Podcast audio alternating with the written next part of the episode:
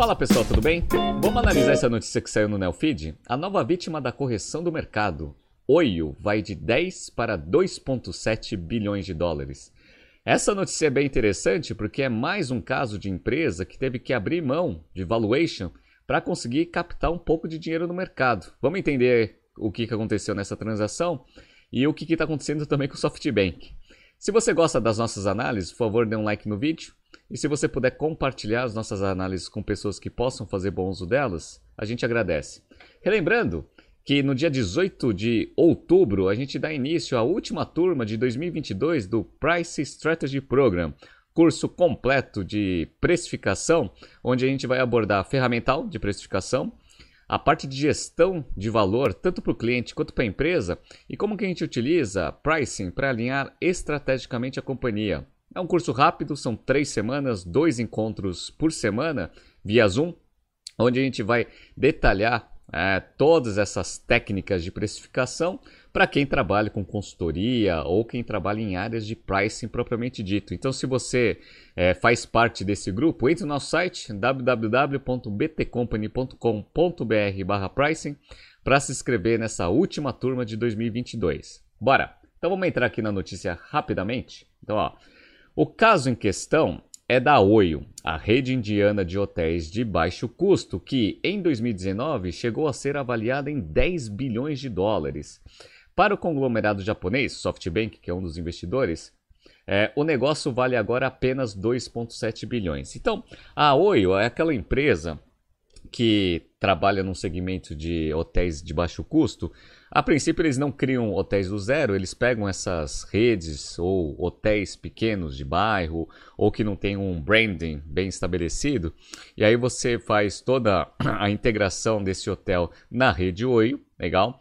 começa a colocar algum padrão em termos de é, visual merchandise, operações, etc., e pluga né, os quartos desse hotel na plataforma da Oi, e aí vai garantindo uma receita para o hotel e um FII da transação para o negócio. Então, é um modelo de expansão asset light a princípio, que tinha bastante potencial de crescimento e foi uma das grandes apostas aí do SoftBank no passado. Só que o que aconteceu? O que aconteceu é que o SoftBank também tinha apostado em real estate lá no WeWork não deu muito certo. E a partir do momento que o caso do WeWork também começou a mostrar muito, é, muita perda ali de valor no mercado com a tentativa frustrada de IPO, Todos os outros ativos no mesmo segmento começaram a sofrer e a Oi foi um, um caso desse. Qual que foi o problema? O problema é que a pandemia também trouxe bastante dificuldade para esse modelo de negócio. E aí a empresa ficou sem dinheiro e aí para conseguir captar dinheiro no mercado teve que fazer essa rodada de investimento num valuation muito mais baixo. Legal, tá? Então, ó, a queda no valuation da Oi faz com que a companhia hoje tenha um valor de mercado menor do que o montante que já captou no mercado em rodadas de equity e operações em dívida, ou seja, ela vale menos do que ela captou de dinheiro no mercado. No total, a Oi já recebeu 3,2 bilhões de injeção de capital. Entre os investidores privados, além do SoftBank, a empresa atraiu nomes como Sequoia, Lightspeed Venture Partners, ou seja, grandes investidores acreditando nesse modelo de expansão aí que a empresa tinha no segmento de hotéis de baixo custo. Perfeito, legal. Nos últimos anos, no entanto, a companhia vem enfrentando problemas financeiros que fizeram até com que o negócio reduzisse drasticamente sua operação no Brasil, com a demissão em massa de funcionários. A startup, que ficou conhecida como unicórnio dos hotéis de baixo custo, chegou a operar em mais de 800 cidades em 80 países. E aí é engraçado porque quando a gente olha essa notícia, a gente acredita que foi a pandemia que trouxe esse, essa dificuldade. Mas como eu já mencionei, as dificuldades vieram bem antes. E aí eu vou mostrar para vocês até algumas notícias da época. Então, ó, vamos lá. É notícia do dia 14 de janeiro de 2020, ou seja, antes da pandemia. Com demissões, a conta chegou às startups do SoftBank. Aí, vamos pegar aqui o subtítulo. Diversas startups que receberam recursos do SoftBank estão apertando os cintos e demitindo pessoas, como a indiana Oio ou a colombiana RAP. Esse é um sinal de que agora a ordem é ajustar as contas. Então, como eu falei para vocês, esse ajuste ele veio depois do grande insucesso da tentativa de abertura de capital do WeWork a 47 bilhões de valuation, que era o estimado aí da última rodada que eles tinham feito na empresa. E aí, como o resultado do próprio SoftBank começou a ficar muito ruim, por causa dessa nova né, marcação a mercado aí de um novo valuation muito abaixo do que tinha sido é, contabilizado ali nos resultados do Vision Fund, aí eles começaram até a, a tentar ver outras operações que pudessem eventualmente cobrir esse rombo. Aí ajuste no portfólio para tentar fazer as empresas serem eficientes e fazer uma bela de uma abertura de capital, tentando fechar esse rombo aí do WeWork. Perfeito. Só que aí o que aconteceu? Veio a pandemia.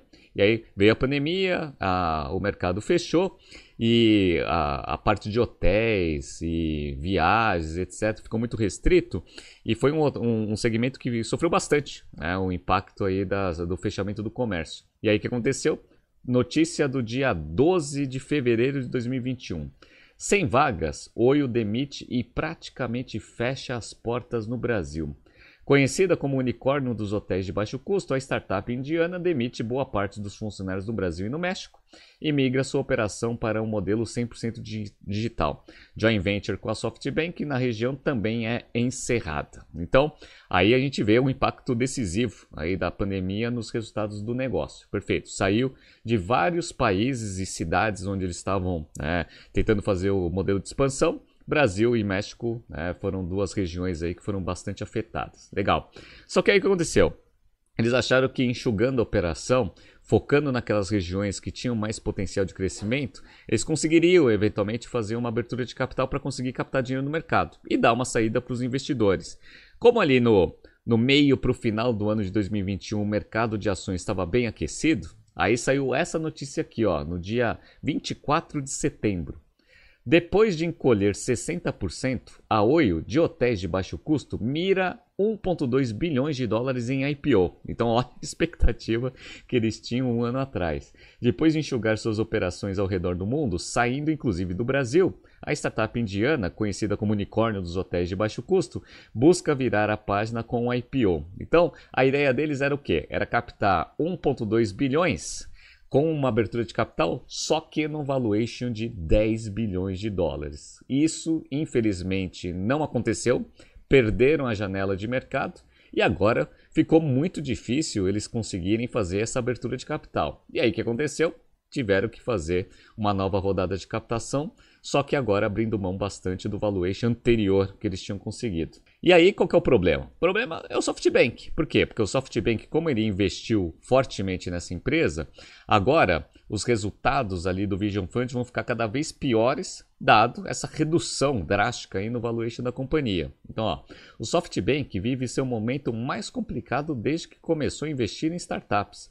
No último trimestre, o grupo com sede em Tóquio reportou prejuízo de 23 bilhões de dólares, contra um lucro de 5,6 bilhões obtido no mesmo período de 2021. Então, toda vez que uma empresa que o SoftBank investiu e tem uma redução no seu valuation, isso também precisa ser ajustado no seu balanço, trazendo a empresa para prejuízo. E o SoftBank ele tem casos de redução tanto de empresas de capital aberto quanto de empresas de capital fechado. Casos clássicos, o WeWork, como eu já mencionei, o Uber também. Só que no Uber eles até conseguiram é, ter um resultado menos pior aí do que dos outros. Mas a gente viu, por exemplo, o caso da Klarna. Klarna era aquele modelo de Buy Now Pay Later, que também teve uma redução drástica no seu valuation. Aqui, ó. O caso mais notório é o da Klarna, startup que chegou a ser considerada a mais valiosa da Europa ao atingir um valor de mercado de 46 bilhões de dólares após injeção de capital de investidores privados. É, no entanto, né, em julho, após uma rodada de captação, o valuation da fintech que opera no modelo Buy Now Pay Later despencou para 7 bilhões. Então foi de 46 bilhões para 7. Então isso daqui é um dos casos, de diversos casos aí que o SoftBank tem, neste caso aqui de empresa de capital fechado, que tiveram que fazer o ajuste drástico aí no valuation e isso vai trazer um prejuízo forte aí nas operações. Mas como eu falei para vocês, também é, a gente vê operações de capital aberto. E aí o caso mais recente foi esse aqui, ó. Tá?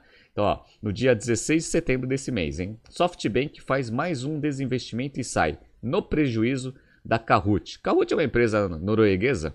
E aí, ó, depois de investir ao menos 215 milhões de dólares no Kahoot, o conglomerado japonês vende fatia de 15% que detinha na startup norueguesa para General Atlantic por 152 milhões de dólares. Então investiu 215, vendeu essa mesma participação por 152. Então a fase ela não anda muito boa aí para as empresas de tecnologia que precisam captar dinheiro, ou seja, estão abrindo mão de muito valuation para conseguir captar dinheiro e manter as operações rodando. Tá? E para quem investiu também é né, uma maré de azar aí, porque cada redução de valuation também traz um prejuízo na marcação a mercado. Vamos ver o que vai acontecer. Ah, o SoftBank ele tem diversos investimentos e as condições de mercado estão ficando cada vez piores com o aumento de juros. Então a gente teve uma grande correção na semana passada.